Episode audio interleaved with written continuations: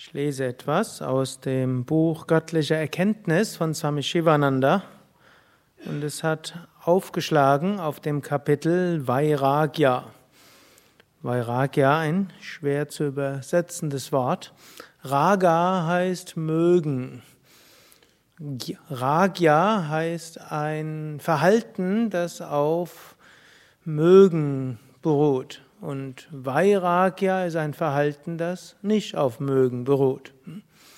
Und Swami Shivananda sagt, es gibt einen Weg zur unsterblichen Wohnstadt, es gibt einen Weg zum höchsten Glück, es gibt einen Weg zur vierten Dimension.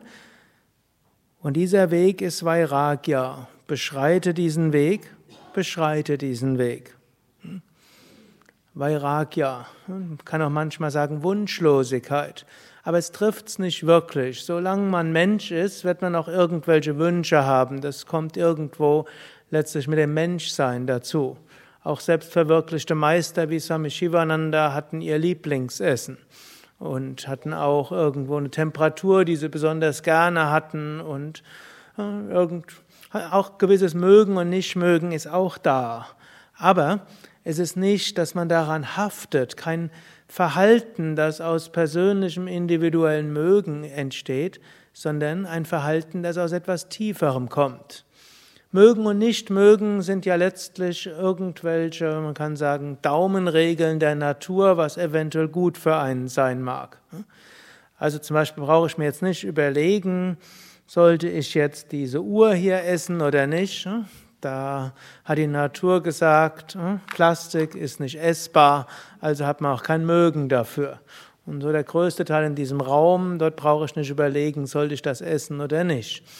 Also nicht alles, was ich mag, sollte ich regelmäßig essen. Denn gerade mit unserer modernen Zivilisation haben, ist es uns ja gelungen, alle möglichen Dinge, die in der Natur nicht vorkommen, so zusammenzustellen, dass man es mag. Also mögen und nicht mögen ist nichts Schlechtes erstmal, sondern ist ja erstmal etwas, ist die Ausdruck einer Intelligenz. Und diese Intelligenz kann man ja als man kann sagen erster Grad von Intelligenz nehmen. Und relativ häufig ist die klüger als viele andere Intelligenzien. Nur wenn wir davon abhängig sind, zum Beispiel, ich mag jetzt heute Abend unbedingt Mangos. Angenommen, ich hätte jetzt einen großen Wunsch nach Mangos. Was wäre das Problem? Hier gibt es keine Mangos. Die gäbe es erst morgen um 8 Uhr wieder. Hm, ich glaube, der, der Edeka da unten hat Mangos. Ne? Oder gibt es hier im Haus geheime Vorräte?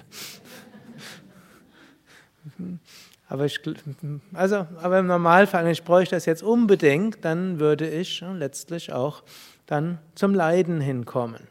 Wenn ich aber sage, gut, ich mag Mangos mögen, ist ganz schön, vielleicht habe ich irgendeinen Bedarf von dieser besonderen Süßigkeit oder was auch immer und das ist ja ganz schön und kann gucken, ob ich die morgen habe oder wenn sie nicht da sind, kann ich gucken, was mag ich denn noch oder ich kann lernen, etwas zu tun, was nicht davon abhängig ist. Genauso natürlich, jetzt wird es ein bisschen schwieriger, genau, wir mögen, was andere Menschen wie andere Menschen sich zu verhalten haben. Oder wir mögen, wie Dinge auszugehen haben. Oder wir mögen, wie unser Körper sich zu verhalten hat. Und so weiter und so weiter und so weiter. Und dieses Mögen ist ja irgendwo eben instinktive Intelligenz, mag seinen Sinn haben. Und manche Menschen müssten vielleicht auch ab und zu mal etwas mehr auf diese Art von Intelligenz hören. Aber wenn wir davon abhängig sind, dann führt es uns ins Leiden. Und so ist die Einstellung eines Yogis, und das ist Vairagya, letztlich das, letztlich das bedingungslose Annehmen, was auch immer da ist.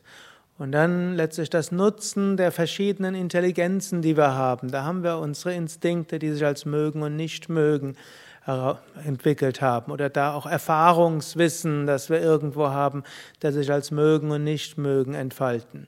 Wir haben dort unser Bauchgefühl, was vielleicht noch etwas anderes ist als mögen und nicht mögen. Wir haben unsere Vernunft, wir haben eine Intuition, wir haben vielleicht einen höheren Zugang zu einer höheren Wirklichkeit.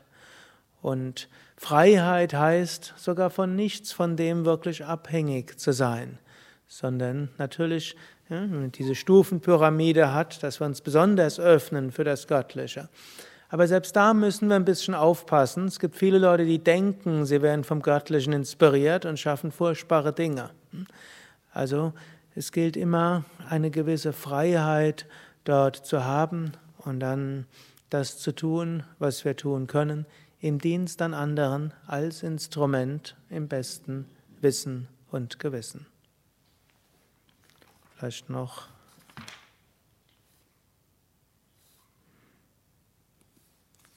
ein Vers, ich kann noch gucken, welchen hier. Vairagya ist ein Mittel, um die Weisheit des Selbst zu erlangen. Vairagya ist nicht das Ziel an sich. Ein Jivan Mukta, ein verwirklichter Weiser, hat weder Ragya noch Vairagya. Wenn man ihm ein trockenes Brot gibt, ist er zufrieden. Wenn man ihm was, etwas Köstliches gibt, wird er auch zufrieden sein. Er hat Gelassenheit des Geistes, denn er oder sie findet Freude im, im Selbst, im Göttlichen, hinter allen Dingen. Harium Tatsat.